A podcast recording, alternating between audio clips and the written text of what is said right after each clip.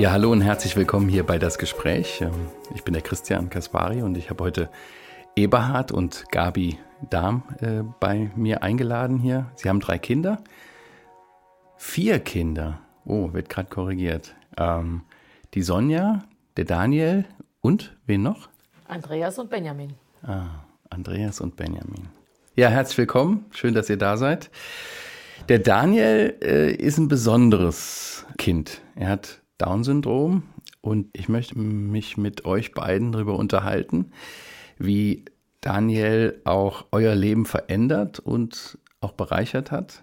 Wollt ihr euch kurz vorstellen über das hinaus, was ich gerade schon gesagt habe, wie alt ihr seid, was ihr so beruflich macht und wie alt eure Kinder jetzt sind?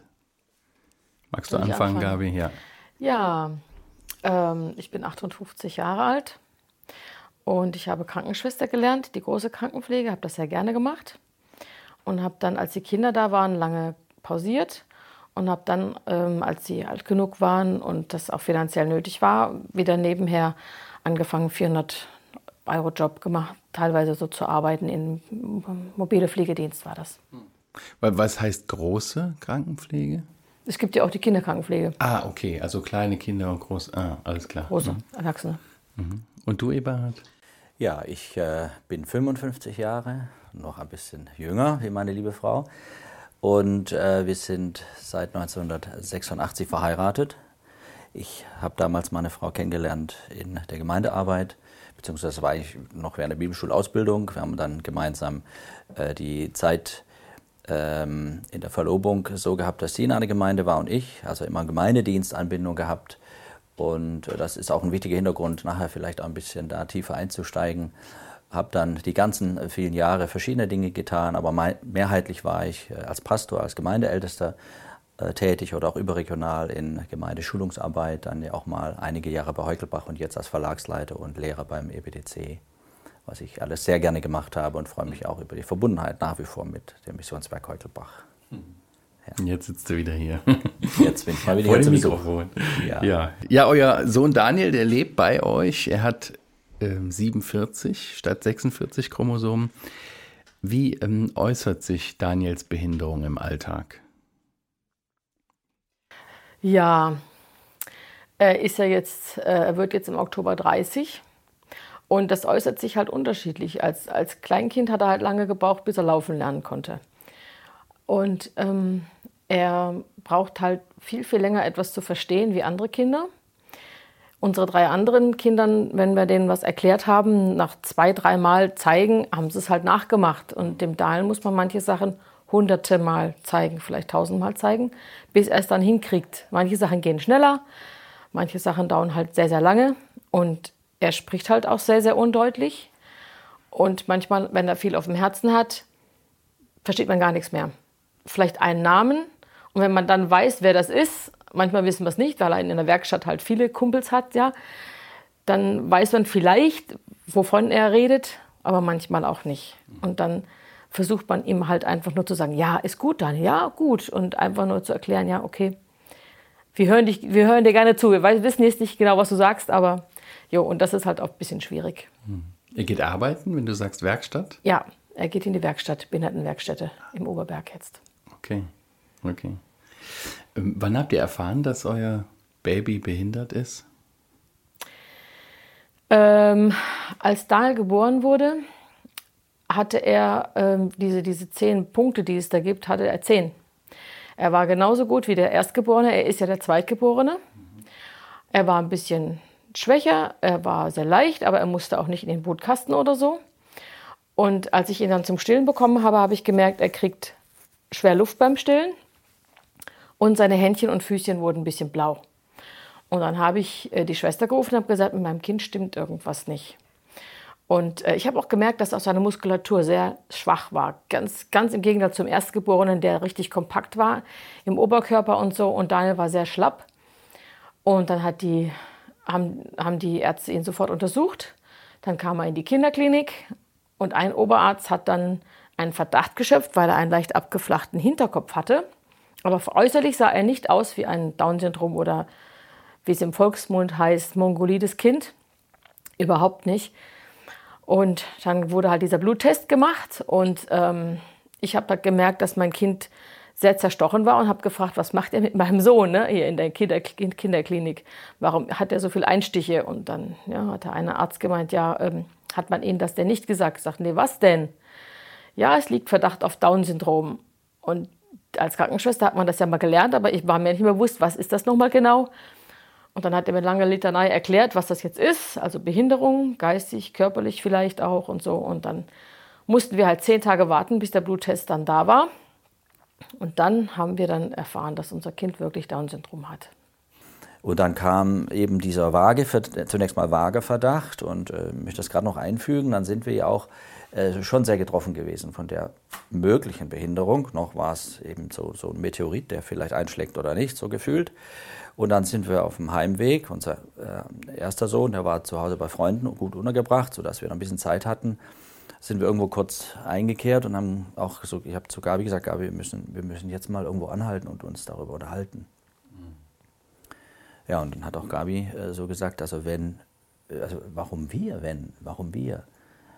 Und für mich war, da greife ich jetzt vielleicht auch ein bisschen vor, aber dann schon äh, in dem Moment irgendwie das so, so, so massiv, dass ich sage, das ist ja unausweichlich, wenn.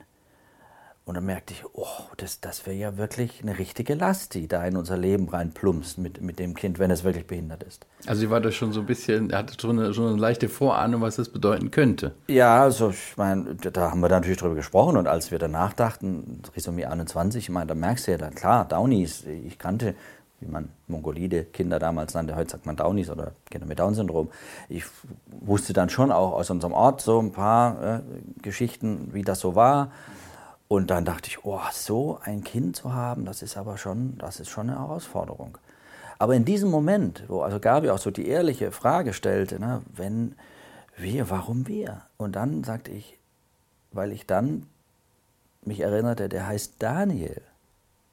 Ah ja, den Namen. Daniel. Und der Was hieß nicht Daniel? zufällig Daniel. Daniel heißt Gott richtet und das bedeutet nicht, dass er uns verurteilt oder sowas. Also das tut er natürlich auch, sondern er ist der, der richten kann und der, der alles richtet, der alles lenkt, der ja als Richter alles in den Händen hält. Und dann erinnerte ich mich ja, du hast ja das Buch Daniel unterrichtet in deiner Gemeinde. Und in dem Moment, das ging so innerhalb von ein, zwei Sekunden, äh, brach das richtig in mir los, wo ich merkte, ich habe ja über die ganzen Monate zuvor, und deshalb heißt er Daniel, und wenn es ein Mädchen gewesen, hieß es, gewesen wäre, hieß es Daniela. Ne? Äh, weil ich so oder wir auch so bewegt waren, besonders ich, von dem Buch Daniel, von der Botschaft eines Gottes, der wirklich alles, restlos, alles in den Händen hält. Und in dem Moment wurde mir klar, ja, jetzt bist du auch gefordert, das einzulösen in deinem Leben, wenn Gott wirklich souverän regiert, was du doch selbst erkannt hast in der Schrift, besonders im Buch Daniel deutlich wird, dass er regiert, dass er Könige einsetzt, absetzt und so weiter, die ganze Zukunft in der Hand hält, dann hat das Bedeutung, auch gerade weil er Daniel heißt. Und dann sagte ich zu Gabi so, und das ist jetzt nicht heldenmäßig oder so, sondern es war für mich eine, eine, vernünftige Reaktion aus dem, was ich wusste. Und das gilt, das jetzt anzuwenden. Ja, wenn nicht wir, wer dann? Wir sind Christen. Wir, wir haben die Hoffnung in Jesus. Und das war dann in dem Moment, zumindest mal in der, der Situation, irgendwo so ein bisschen wie äh, gehalten oder gefasst sein zu können angesichts dessen, was man eigentlich theoretisch wusste. Natürlich muss man das dann auch leben. Und wir wussten ja noch gar nicht, ob es hm. so käme. Das waren dann zehn Tage, die waren wahrscheinlich sehr spannungsgeladen. spannend, ja. Wie, wie ging es dir da als, als Mutter? Du hast diese Frage gestellt, warum wir? Hattest du auch so schnell eine Antwort? Nö. Wie Eberhard? Nö, ich war erstmal in einem Loch erstmal. Ich dachte, was kommt jetzt auf mich zu? Was bedeutet das für mich? Aber als Eberhard das dann so sagte, war mir dann schon klar, äh, ich habe Gott. Ich habe meinen Herrn Jesus, ich habe eine Quelle wenn ich nicht mehr kann. Ich kann jederzeit zu ihm kommen. Er hat immer alles für mich da. Die Kraft, die Geduld, die, die Weisheit, die ich brauche für so ein Kind. Und das hat mich getröstet. Aber das kam langsam. Das kam nicht auf einmal. Das, ich musste aus dem Loch erstmal wieder raus. Und ich weiß, dass das der Herr Jesus gemacht hat. Und das ging dann auch. Aber als wir den Verdacht gehört haben, war uns beiden eigentlich klar, ähm, oder nicht, nicht ganz klar, aber es war noch eine ganz kleine Hoffnung. Vielleicht hat er es ja nicht, aber eher dachten wir doch, er hat das. Das Gefühl war da. Hm. Ja, und so wahrscheinlich auch so von der Bestätigung, wie du das beschrieben hast, äh, dass Gott euch das wirklich auch, auch, ja, dass das jetzt auch so von Gott ist, weil du das Buch Daniel, ihr habt ihn so genannt und dass das so zusammenpasste, ne? Hattest du da schon mehr eine Gewissheit oder war das bei dir auch noch? Ja, warten wir erstmal die zehn Tage ab. Also gefühlt würde ich sagen, 75 Prozent der hat das. Also ich meine, ich habe jetzt nicht keine Zahl mir selbst gesagt, aber weil, weil man einfach merkte, nachdem wir unseren Erstgeborenen kannten, wie fit er war und wie, wie schwächlicher im Vergleich auch wenn er eben diesen ersten Check-up und die, was man ja gleich nach der äh, Entbindung hat, äh, alles mit Bravour meisterte. Man wusste, irgendwas ist nicht in Ordnung und dem, dem kannst du dich ja nicht entziehen. Das ist ja, das ist ja so, dass du sagst, ja, da, da ist irgendwas, der ist ja nicht ohne Grund in der Klinik. Und ähm, von daher war das relativ klar, dass es wahrscheinlich so ist. Natürlich hofft man dennoch ja, weiter, aber man, man muss sich ja irgendwo auch dann äh, in die Realität schicken und sagen, ja, jetzt hilft alles ein Leugnen ja nicht. Man muss sich jetzt einfach dem stellen und äh, Gott das anvertrauen. Das ist natürlich äh, schon emotional sehr anstrengend. Und ich weiß noch, wie Gabi immer sagte, hoffentlich, wenn ich es erfahre, bin ich nicht allein in der Klinik. Hoffentlich. Und das war nun natürlich so, dass wir versuchten, so oft wie möglich miteinander dorthin zu fahren. Aber eben, ich, ich war noch eben berufstätig. Ich, äh, ich hatte dann auch noch, äh, um mich um Benjamin, den Erstgeborenen, zu kümmern, der ja gerade ein Jahr alt war. Und an einem Nachmittag oder Tag war es nicht möglich, dass ich mitfuhr. Und prompt klingelte das Telefon. Und Gabi rief an. Da waren die zehn Tage rum und du ja. hattest eine Antwort. Ja, die haben uns gesagt, 14 Tage dauert es, ah. bis der Test da ist. Und dann hieß es, ja, der Oberarzt ist da und der Test ist schon da. Und ich, oh, oh, mein Mann ist nicht dabei. Ähm, okay.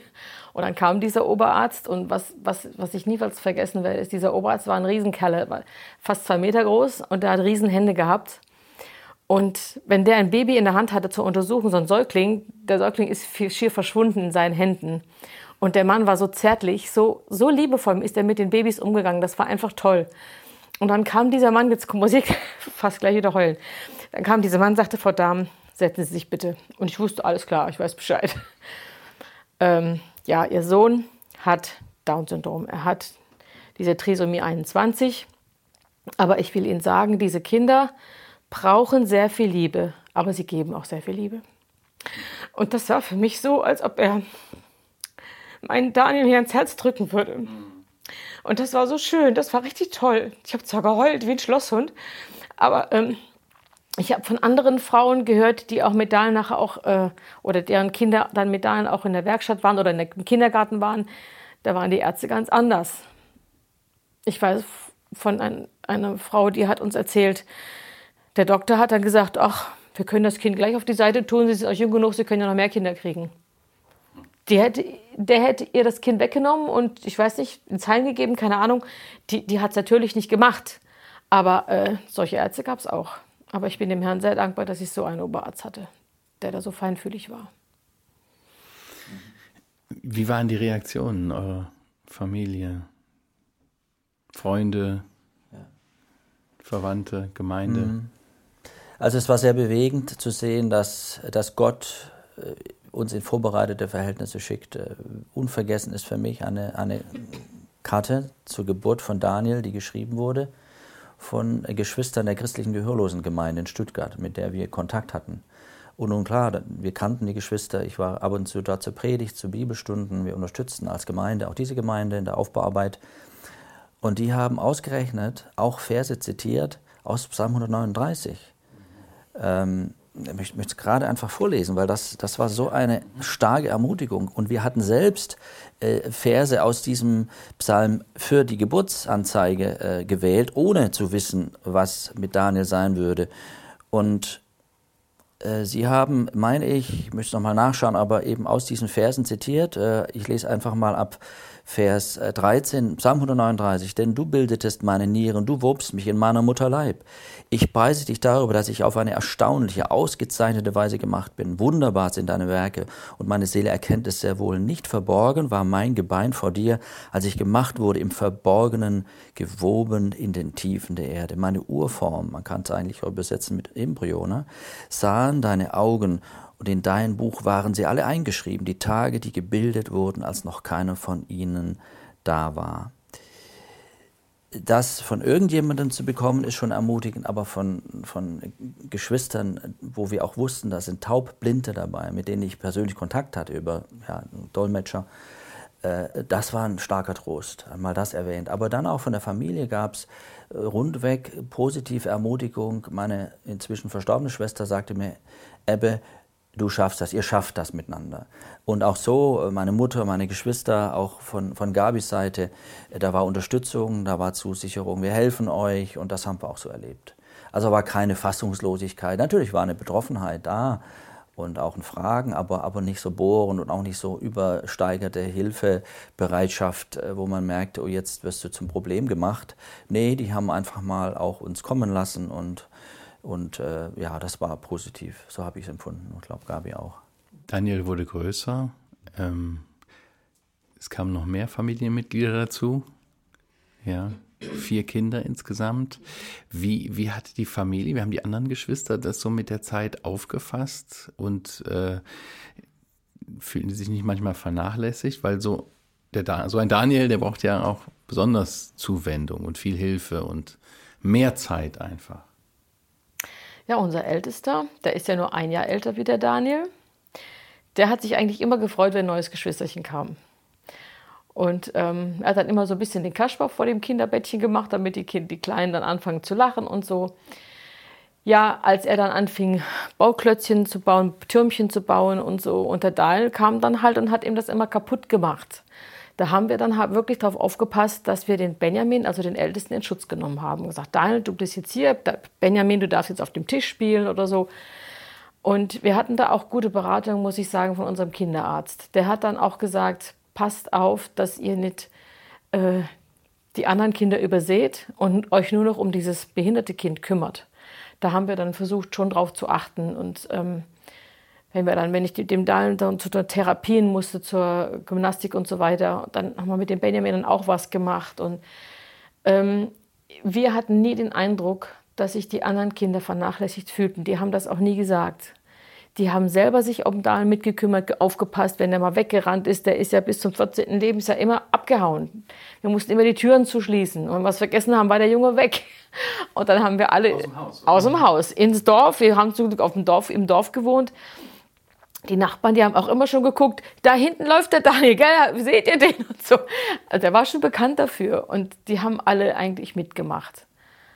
Und die haben uns nie, also nie hat uns ein, eins der Kinder gesagt, aber ich wurde vernachlässigt oder auf mich habt ihr nie geguckt oder so. Das war nicht so. Wir haben garantiert nie alles richtig gemacht, bestimmt nicht. Aber ähm, das, da haben wir eine gute Erfahrung gemacht mit unseren Kindern. Habt ihr mal darüber nachgedacht damals oder gab es irgendwie die Option, wir geben Daniel in ein Heim? Niemals. Nein, das gab es für uns nie als Option, Gar nie nicht. ernsthaft. Ich meine, es waren Phasen, wo wir wirklich merken, dass es extrem anstrengend ist mit ihm, weil er eben weglief weil er besonders äh, zuwendungsbedürftig war. Auch die ersten Jahre hatte er Pseudogrupp, also Husten, extrem, Verschleimung in den Atemwegen, hatte äh, nicht ausgeprägte Knorpelspangen, was bedeutet, man muss sich einfach die Luftröhre, Speiseröhregebiet, alles da im, im Rachen vorstellen wie so ein schlappriger Schlauch und kommt jetzt ein Infekt und ein Pseudokrupp. Wir wohnten damals in Stuttgart-Möhringen. Das war damals in der Zeit äh, die, die, die Gegend mit der schlechtesten Luft in ganz Stuttgart. Und äh, da hingen wir mittendrin. Die Wohnsituation konnte man nicht einfach ändern. Wir suchten lange nach einer Wohnung, nach einer anderen Möglichkeit, haben wir dann später auch bekommen. Aber äh, da haben wir gemerkt, dass er wirklich nächtelang um, um Luft rang. Und wir haben ja insgesamt 13 Jahre nachts nicht durchschlafen können. Ja, wir mussten immer irgendwie aufstehen, weil er unruhig wurde oder weil man äh, ihn betütteln musste. Da, da, konnte man also sich immer nur abwechseln. Ja? Und das war schon eine Herausforderung, mit der wir klarkommen mussten. Äh, das war nicht so einfach. Aber doch äh, mit, mit dem Gesamtpaket, mit den Kindern, Gott hat uns einfach äh, geholfen und wir haben einfach einen Tag nach dem anderen genommen.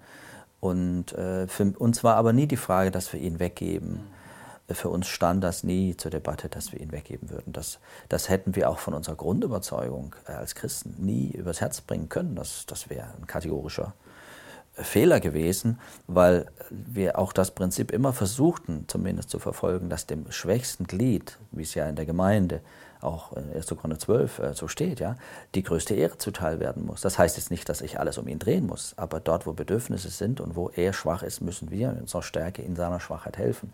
Und deshalb war das für uns nie die Frage, äh, ihn wegzugeben. Auch bis heute, jetzt noch nicht. Wie das mal kommen wird, ist eine andere Frage, aber im Augenblick fühlt er sich einfach wohl bei uns und es ist passend für ihn und das ist entscheidend. Er ist gerne in unserem familiären Umfeld und es geht äh, ja nicht nur um die Pflege, sondern auch um das seelische Wohlbefinden bei ihm.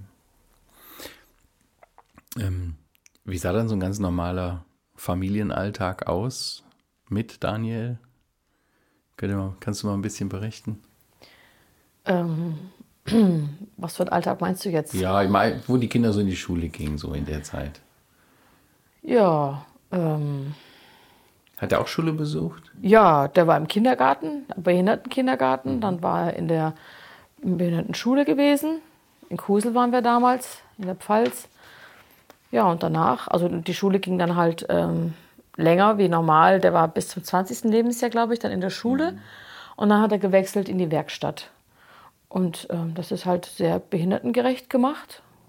Und ja, während die anderen Kinder sich selber fertig gemacht haben, haben wir uns halt immer um Daniel gedreht, bis er halt angezogen war und gegessen hat und fertig war für den Bus. Wenn der, der wurde immer von zu Hause abgeholt mit dem Bus dann, ne?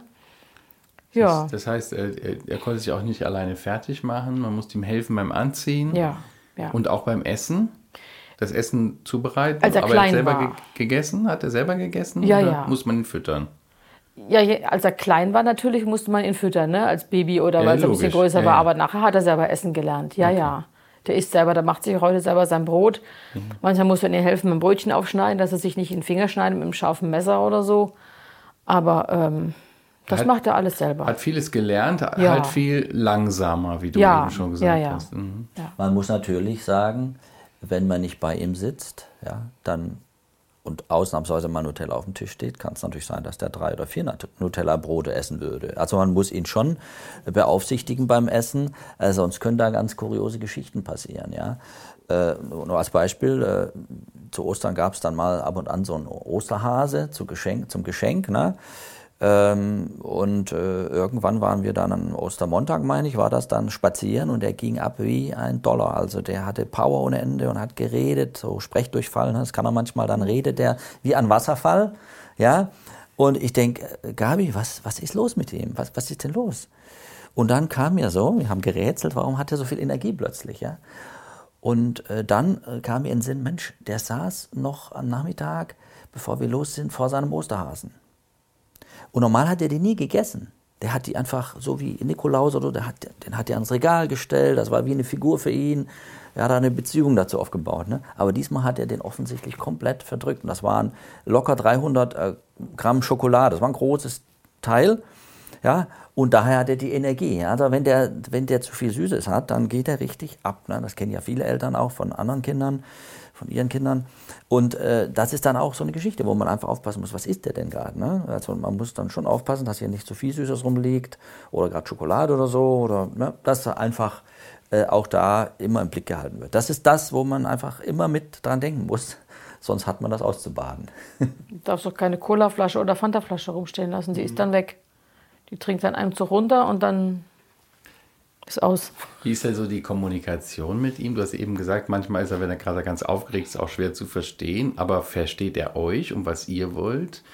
Äh, auch von ihm. Wie, wie, ist, wie sieht Erziehung aus bei einem geistig behinderten Kind, einem Downy? Das ist sehr schwierig.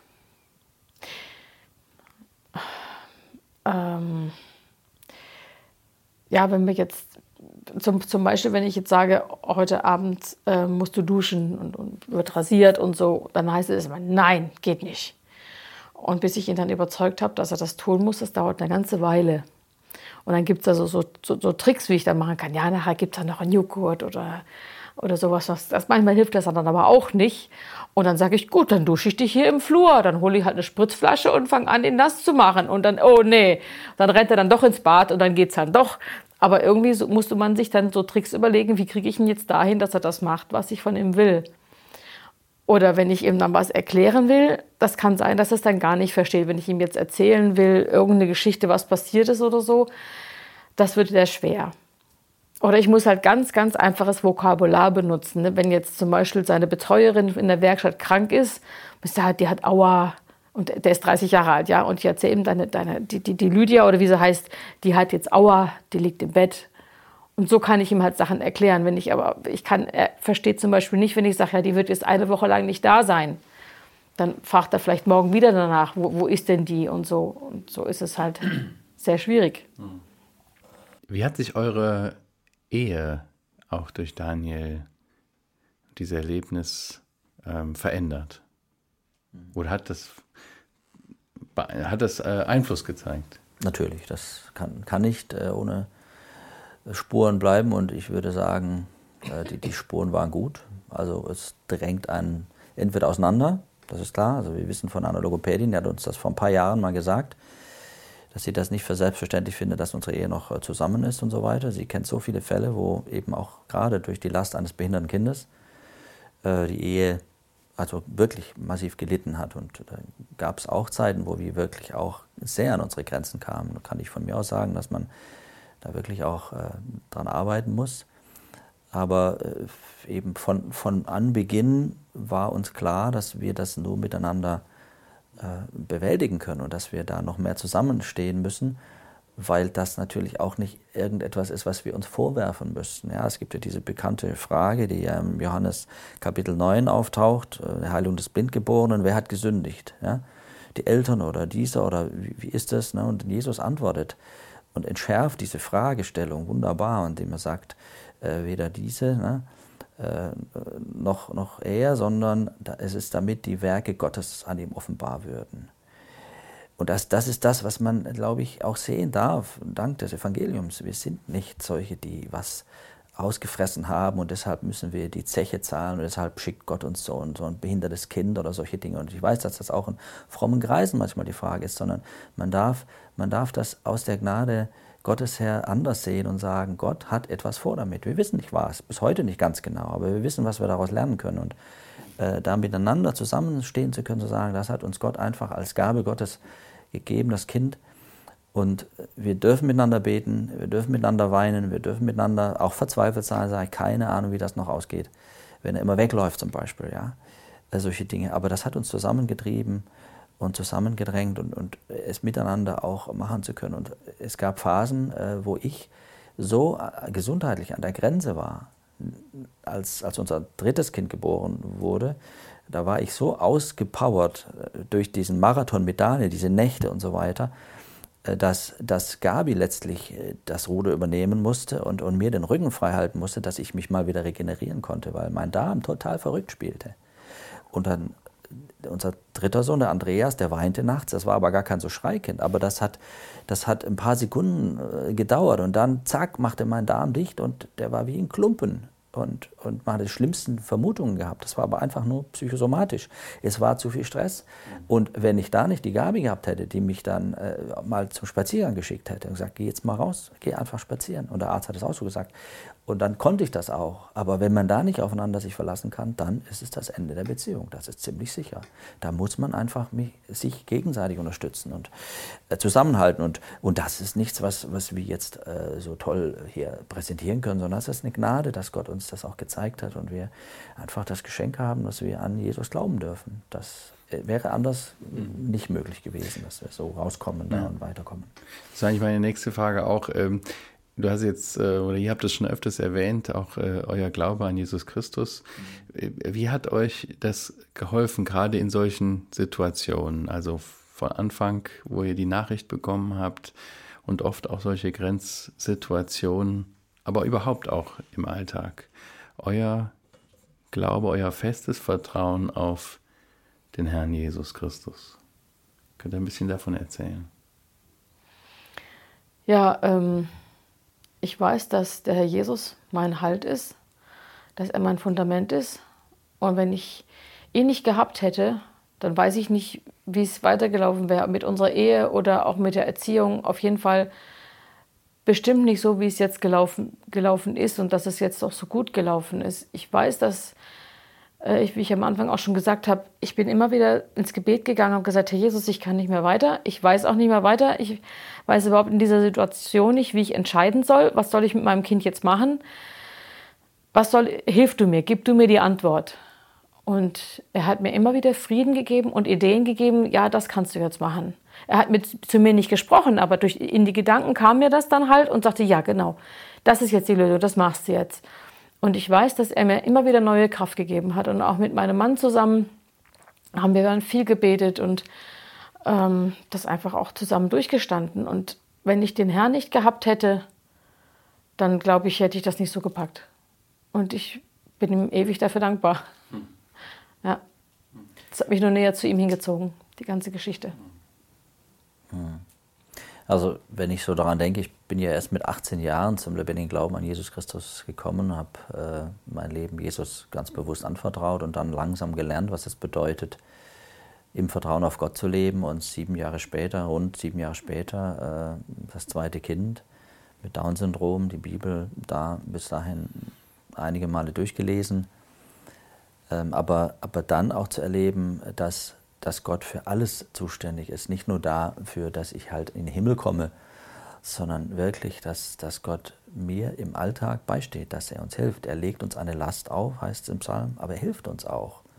Und das zu erleben, dass er die Entlastung bringt und nicht wir irgendwie die Helden sind, die das schaffen und äh, nein, das sind wir eben nicht. Wir sind ohne ihn völlig hilflos. Wir, wir, können ohne ihn wirklich nichts tun. Und diese Ohnmacht mal zu spüren, die haben wir ganz oft gespürt. Die habe ich ganz oft gespürt, gerade wenn ich daran denke, wie er mal wieder weggelaufen ist. Und ich stehe da vorm Haus und denke, wo laufe ich jetzt hin? Wo suche ich ihn?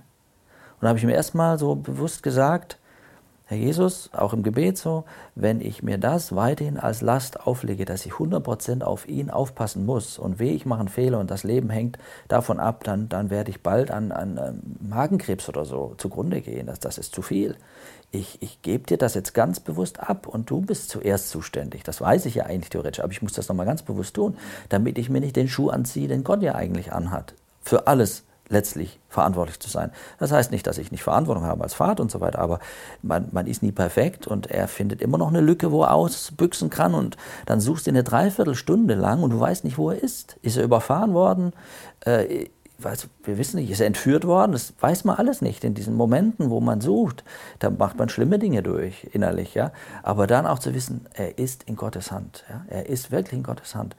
Äh, das war für mich habhafter echter Trost. Wir haben einen Gott der Hoffnung. Ja? Er ist die Hoffnung in uns. Und das spürte man immer wieder. Nicht immer gleich von einem Moment auf den anderen. Und, und da haben wir uns auch trösten können und sagen, komm, lass uns jetzt erstmal beten. Auch manchmal haben wir mit den Kindern zusammen gebetet, die dann ja auch gesucht haben. Ne? Und da hat man gemerkt, die ganze Ortschaft war alarmiert. Der Dan ist weg, der Dan ist weg. Und irgendwann, äh, einmal kam ich äh, vom Einkaufen zurück, dann sehe ich zwei Kinder, wie sie Daniel festhalten. Der kam gerade aus der Straße, also aus der Hauptstraße, die aus dem Ort rausführt kam er da mit denen mir entgegen und die haben ihn versucht irgendwie festzuhalten. Sag ich, was machten die hier? Ja, der ist weggelaufen. also da fährt man mit 100 zum Teil auf die, auf, in den Ort rein, ne? bremst runter. Also das war schon nicht, nicht ohne und Gott hat immer wieder Bewahrung geschenkt. Und das sind, das sind wirklich äh, Erfahrungen, die will man nicht missen, äh, die sucht man sich nicht aus, keinesfalls, aber die kommen ins Leben. Und dann merkt man, äh, Gott ist wirklich real erfahrbar in diesen Nöten, die uns getroffen haben. Er hilft. Dann kann man schon so sagen, dass ihr gerade auch durch Daniel und die Situation, in die Gott euch geführt hat, auch besonders Vertrauen gelernt habt, Vertrauen auf ihn. Ja. Was, hat, was hat Daniel euch noch gelehrt? Geduld. Geduld.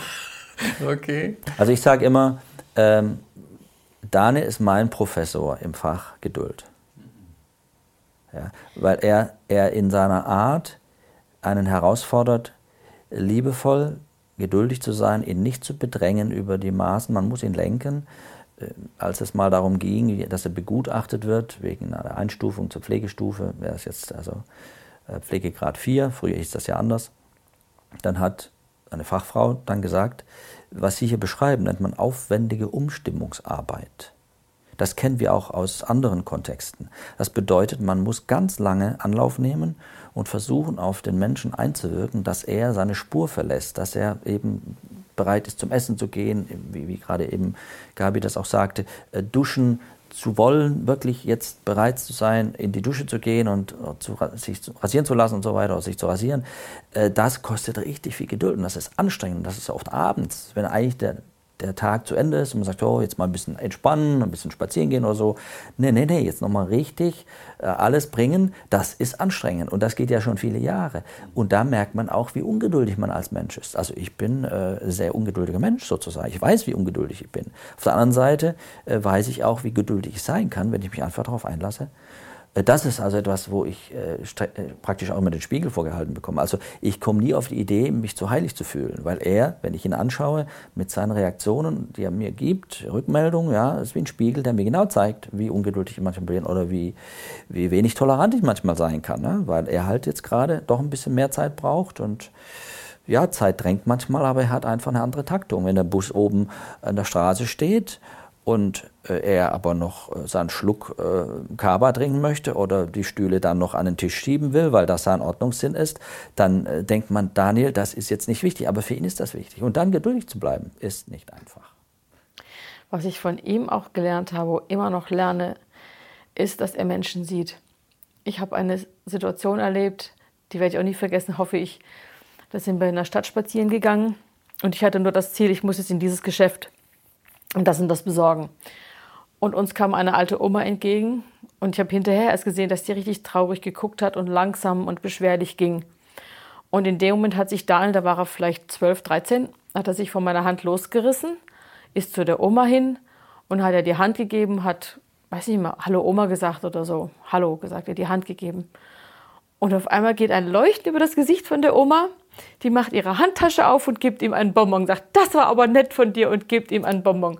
Und sie ging beschwingt und fröhlich weiter und ich dachte, wow, toll, das hat er jetzt so klasse gemacht. Ich hätte die Oma überhaupt nicht gesehen, überhaupt nicht wahrgenommen. Ne?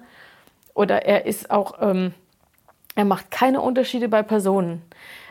In der Nachbarschaft, wo wir gewohnt haben, in der Pfalz, da waren Leute, die junge Männer, die haben morgens zum Frühstück Bier getrunken und mittags zum Mittagessen Bier getrunken und die waren morgens schon heiter vom Alkohol und die sahen auch sehr ungepflegt aus und hatten auch Ausdünstungen, die mir nicht so passten. Und ich habe hab dann immer, ich bin dann mal, hab Hallo gesagt, bin schnell vorbeigegangen, dachte, mach deinen Weg und guck, dass du an denen vorbeikommst. Ne? Aber keine Chance, wenn Daniel dabei war. Der Daniel ist zu denen hin und hat die begrüßt und hat den Arm genommen, hat gesagt, guten Morgen und Hallo und geht's dir und so. Und die haben sich gefreut und haben mit ihm geredet und ich stand dabei, ja, hallo, Daniel, kommst du bitte? Das ist, das war für mich sehr beschämend, weil ich gemerkt habe, der zeigt den Liebe. Und was habe ich gezeigt? Eigentlich Verachtung oder Gleichgültigkeit oder so. Ja, ja. Und das macht er Daniel nicht. Und das ist immer wieder, das, das zeigt er immer wieder, auch wenn da Punker rumlaufen und die sind tätowiert und die haben Ringe überall drin. Das stört ihn überhaupt nicht. Der geht auf die zu und sagt Hallo und wird den Arm nehmen. Ne? Also das ist, das ist für mich ein großes Vorbild. Was sind eure Wünsche? Wie ähm, sollen andere Menschen mit Daniel umgehen? Das ist jetzt so eure Erfahrung, auch wie Daniel mit Menschen umgeht, was ihr von Daniel lernt. Aber er hat ja auch viel Kontakt mit anderen Menschen in der Werkstatt, äh, in seinem Umfeld. Was ist da euer Wunsch, wie die mit Daniel umgehen sollen? Ganz normal. Die sollen ganz normal mit ihm umgehen. Und wenn er ihnen was erzählt und sie verstehen das nicht, dass sie das, ja, sie können gerne uns fragen, was meint er denn jetzt? Kann sein, dass sie das dann genauso wenig wissen, aber ja, dass sie einfach ganz normal mit ihm umgehen und ihn nicht übersehen oder verlachen oder so. Das haben wir auch nur wirklich ganz, ganz selten erlebt, dass das Menschen gemacht haben. Es gab es auch mal, aber fast nie. Ja, also man, man erlebt ja Daniel, wie, wie Gabi das gerade beschrieben hat, als einen, der völlig unvoreingenommen, vorurteilsfrei den Menschen begegnet egal wie die aussehen. Äh, das ist auch in der Werkstatt erstaunlich. Gibt es ja dann schon äh, zum Teil entstellte Menschen, sehr entstellte Menschen. Er macht da gar keine Rückzieher. Das ist, er geht auf jeden. Das ist so, äh, so äh, beschämend auch. Er kennt da gar keine Hürde. Das ist einfach eine Seele, eine lebendige Seele für ihn, habe ich den Eindruck, als ob er durch den Körper durchschauen würde, weil das körperlich gar nicht so wichtig ist. Ob der jetzt keine Arme hat oder, oder in einem Rollstuhl sitzt oder auf dem Boden rumkriecht. Es gibt da wirklich äh, starke äh, Behinderungen, wenn man dann nicht täglich damit zu tun hat, ist man zunächst einmal auch wirklich geschockt. Aber das schockt ihn gar nicht. Er geht auf diese Menschen zu, auf diese Wesen, sag ich jetzt mal so, ne? auf diese, auf diese Persönlichkeiten, die aber eben, glaube ich, eher als Persönlichkeit wahrnimmt, wo er das körperlich gar nicht äh, so in den Vordergrund stellt. Und nimmt sie einfach so, wie sie sind und versucht dann aber mit ihnen zu kommunizieren. Streichelt sie, grüßt sie, geht auf Augenhöhe, eine Hocke oder wie auch immer. Und das ist etwas, wo ich sage, das kann ich lernen, ich als Vater von ihm. Aber das ist auch schön, wenn unsere Gesellschaft von so einem Menschen wie Daniel, und da gibt es ja viele, die auch so sind, lernt. Und das ist ja eben auch ein Problem heute, ja, dass wir einfach Vorurteile ablegen, ist nicht so leicht offensichtlich. Ja. Äh, und das wünschen wir uns einfach, dass man ihm auch vorurteilsfrei begegnet. Das sollte man jedem, ob Ausländer oder nicht, schwarz oder gelb oder rot oder weiß, jedem Menschen vorurteilsfrei begegnen. Das macht das Leben viel einfacher und leichter. Und wir kommen zur eigentlichen Sache, Beziehung, Leben ohne Vorurteile und Liebe leben, wie Gott es sich auch wünscht. Ähm, das wünschen wir uns für Daniel und wir müssen auch sagen, dass der weitgehend das so erlebt. Das ist schön. Es gab ein paar Erfahrungen, die spannend waren ähm, wo er dann zum Beispiel so, so harte Jungs da an der Straße irgendwo bei so einem Weihnachtsmarkt mal an, anquatscht, die schon so rockermäßig aussahen und er klopft denen an die Schulter und möchte dann über die Haare und die Frisur kommunizieren. Er findet immer so kurz geschnittene Haare ganz cool und da hatte halt einer so Haare äh, und der war dann erstmal ein bisschen irritiert und ich dachte, die werden doch jetzt nicht hier äh, ein bisschen ungemütlich werden, aber einer war dann ganz sozial und sagte, ja, ja, ne, schicke Haare und so und der hat dann das Eis gebrochen. Die anderen waren dann schon äh, auch äh, dann wieder beruhigter, aber da wusste man jetzt auch so in so einem Moment manchmal nicht, wie, wie kommt das Ganze rüber. Da muss man natürlich erklären, was er jetzt will, weil er quatscht die Leute einfach an und die verstehen den nicht. Aber auch da oft erlebt, das Eis gebrochen und ist okay. Ja, er begrüßt auch gerne Leute mit Handschlag bei uns in der Gemeinde. Ja, das geht fast nicht, dass der nicht da vorne erstmal alle begrüßt oder am Eingang steht. Man muss dann wirklich sagen, da jetzt bitte, es geht gleich los, geh bitte an deinen Platz. Ne? Sehr kommunikativ. Er, er möchte Begegnung und das ist irgendwie für ihn wie Fisch im Wasser, so eher das Bad in der Menge. Das tut ihm gut. Wie, wie ist es ähm, mit ihm? Teilt er euren Glauben oder wie viel versteht er davon? Wie viel er versteht, wissen wir nicht. Aber er teilt äh, unseren Glauben insofern, als dass er gerne äh, Bibelgeschichten hört. Natürlich ist es manchmal von seiner abendlichen Form abhängig. Wenn er richtig einen anstrengenden Tag hatte, dann ist er da auch abgefüllt sozusagen mit Reizen. Aber er hört gerne Bibelgeschichten, er liest interessiert mit sozusagen. Ähm, natürlich hat er seine, seine äh, Lieblingsgeschichten und das ist interessanterweise Daniel in der Löwengrube. Mhm. Das, Buch Daniel, dann sagt er auch immer ich, ne, weil Daniel natürlich der Name, das hat er begriffen. Buch Daniel, er schlägt dann auch oft, wenn er im Gottesdienst sitzt, schlägt er diese Geschichte auf. Und Daniel, ich, ja, das, ich weiß nicht, ob er sich dann in der Rolle äh, von König äh, Nebukadnezar sieht oder von Daniel, aber das ist eine Geschichte, die hat sein Herz äh, voll im Griff sozusagen und er spricht dann immer von Engel, Engel, ja, die in der Grube da, die Bilder, ja, wo die Engel dann den Daniel beschützen in, vor den Löwen. Äh, das, da nimmt er richtig rege Anteil. Er, nimmt auch teil am Abendmahl und wir glauben, dass er etwas davon begreift, wenn auch vielleicht nicht intellektuell alles, aber er ist ehrfürchtig. Äh, wir mussten ein paar Mal ihn ermahnen, dass er das wirklich ehrfürchtig tut, äh, also weil er da ein bisschen Faxen gemacht hat. Aber er merkte dann schon, dass das auch was in einer gewissen Weise Andächtiges oder Heiliges oder Besonderes ist. Und mittlerweile ist er da auch dabei und äh, er hat auch schon gebetet, äh, Jesu Blut reinigt. So, also ich glaube, er versteht wahrscheinlich doch mehr, als er ausdrücken kann. Das ist ja auch das, wo wir ihm zugutehalten wollen, dass er vielleicht viel mehr erfassen kann, weil wir auch glauben, dass der Heilige Geist ja der beste Übersetzer und äh, Kommunikator ist. Es ist ein ganz äh, spannendes Thema. Was versteht ein Kind in dem geistigen Niveau, in dem er sich bewegt? Er ist ja etwa auf einer intellektuellen Ebene von einem zweieinhalb. Noch nicht mal ganz Dreijährigen. Ne? Vielleicht darf ich dazu noch etwas kurz sagen. Ich mache ja auch viele Fehler und Eberhard ja auch. Und ich weiß noch, es gibt immer wieder Situationen, da, da fehlt irgendein Teil, irgendwas ist weg. Und ich denke, Daniel hat das bestimmt weggemacht. Und dann gehe geh ich hin und sage, Daniel, sag mir, wo das ist.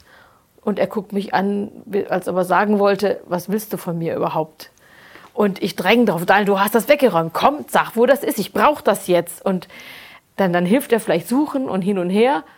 Und plötzlich merke ich, oh, ich habe es ja selber weggelegt. Das, das habe ich ja gemacht. Und wenn ich dann zu ihm hingehe, sagt Daniel, es tut mir leid, ich habe dich falsch beschuldigt, bitte verzeih mir, es tut mir leid, ich war das, guck mal, Mama hat das gemacht. Dann nimmt er mich in den Arm und alles ist wieder gut. Ich weiß, er vergibt mir, Mama ist gut. Und das ist, das ist auch sehr ergreifend für mhm. mich jedes Mal. Ja, also. Das ist, Entschuldigung, ja, das ist, glaube ich, das, was du am Anfang gesagt hast von so einem Gespräch, äh, was der Arzt dir gesagt hat. Mhm, ja. Du gibst viel Liebe, aber du ja. bekommst auch viel Liebe. Ganz genau. Mhm. Schön. Genau. Ja. Für uns hat sich das so, sozusagen als ein Bild eingeprägt, wie, wie er ist. Da war ein kleiner Konflikt zwischen ihm und seinem jüngeren Bruder Andreas. Ich weiß gar nicht mehr den Sachverhalt. Aber Andreas war richtig aufgebracht. Der, der war verärgert und hat auf Daniel, der damals noch deutlich größer war als äh, Andreas. Also ungefähr vier und zwei. Ja, vier und zwei, zwei Jahre, und ja, Daniel genau. vier. Und äh, Andreas war dann wütend und trommelte Daniel förmlich auf die Brust. Daniel hat nur den Kopf hochgehalten, sodass es ihn nicht am Kinn traf und hat das ausgehalten. Bis Andreas so ein bisschen sich, sich ausgetobt hatte, sozusagen beruhigte, aber hat geschimpft und geweint und, und als Andreas dann so, so auch müde wurde, hat Daniel einfach umarmt. Intensiv umarmt. Nachdem er so viel Prügel von ihm bezogen hat. Mhm. Und das, das war ergreifend. Das war einfach, das war, wäre eine super Szene in einem Film, ja, die zu Tränen rühren würde, weil das erwartet keiner. Ich meine, wir haben alle das erlebt in unserer Kindheit. Wir würden gleich wahrscheinlich zurückschlagen. Aber der hat einfach ihn umarmt und ihn gedrückt. Und das ist das, was sein Wesen stark prägt. Und äh, ja, wie, wie, wichtig das ist, dass auch äh, ja, solche Kinder uns zu Lehrern werden, ne? die, die uns was mitgeben. Ne? Wenn ihr an die Zukunft denkt, ähm, was geht euch da durch den Kopf? Ihr werdet auch älter. Ähm, sein Kind so ins Herz geschlossen und sein Leben lang in der Familie miterlebt. Ähm, habt ihr euch da sicherlich schon mal Gedanken drüber gemacht, ne?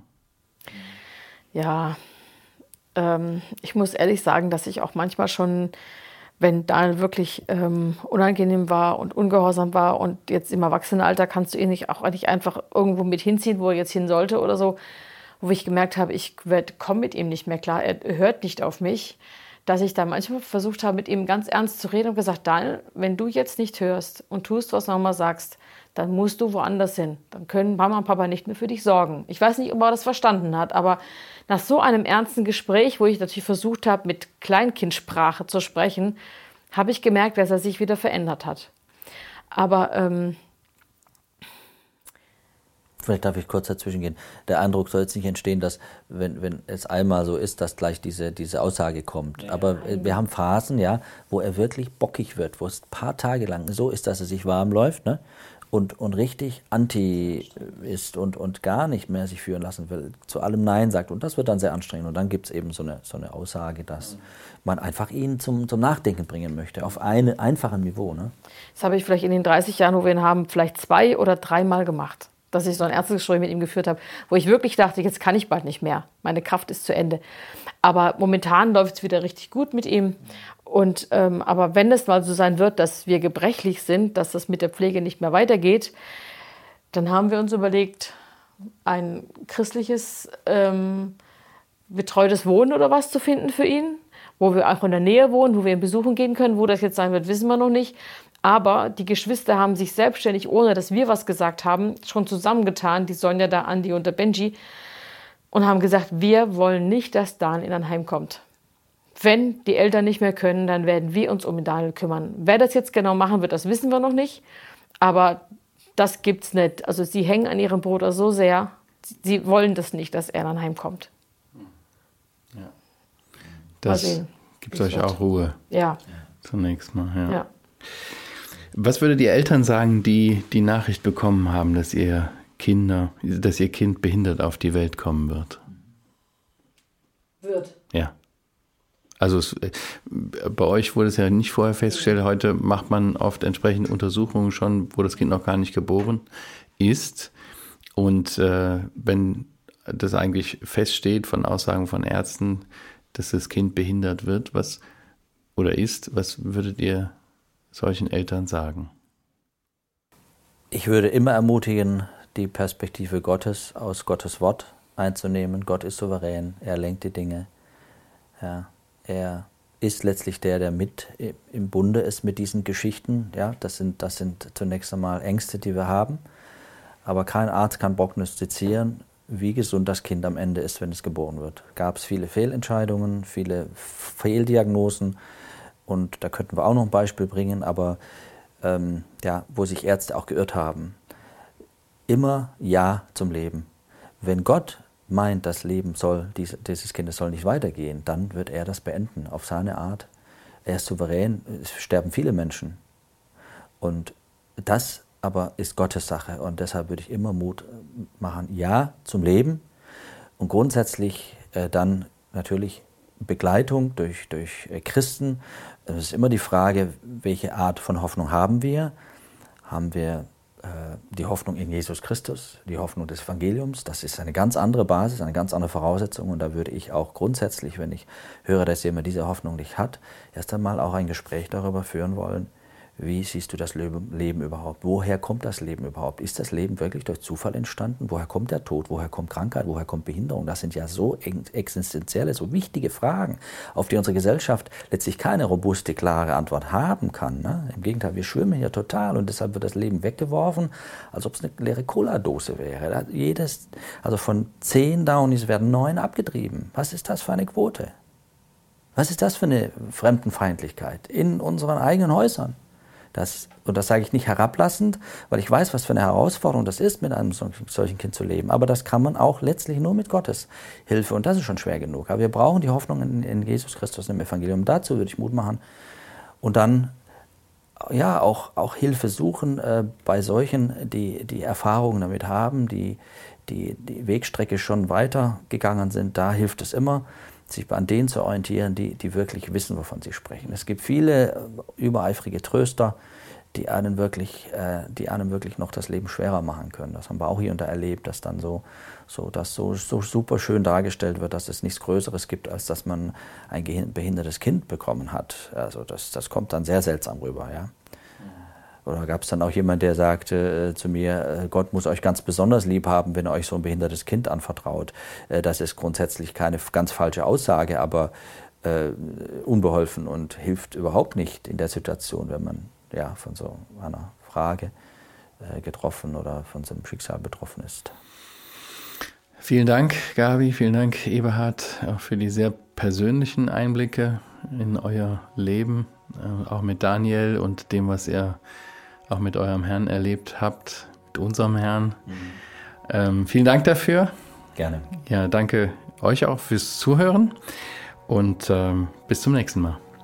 Dankeschön. Tschüss. Tschüss. Tschüss.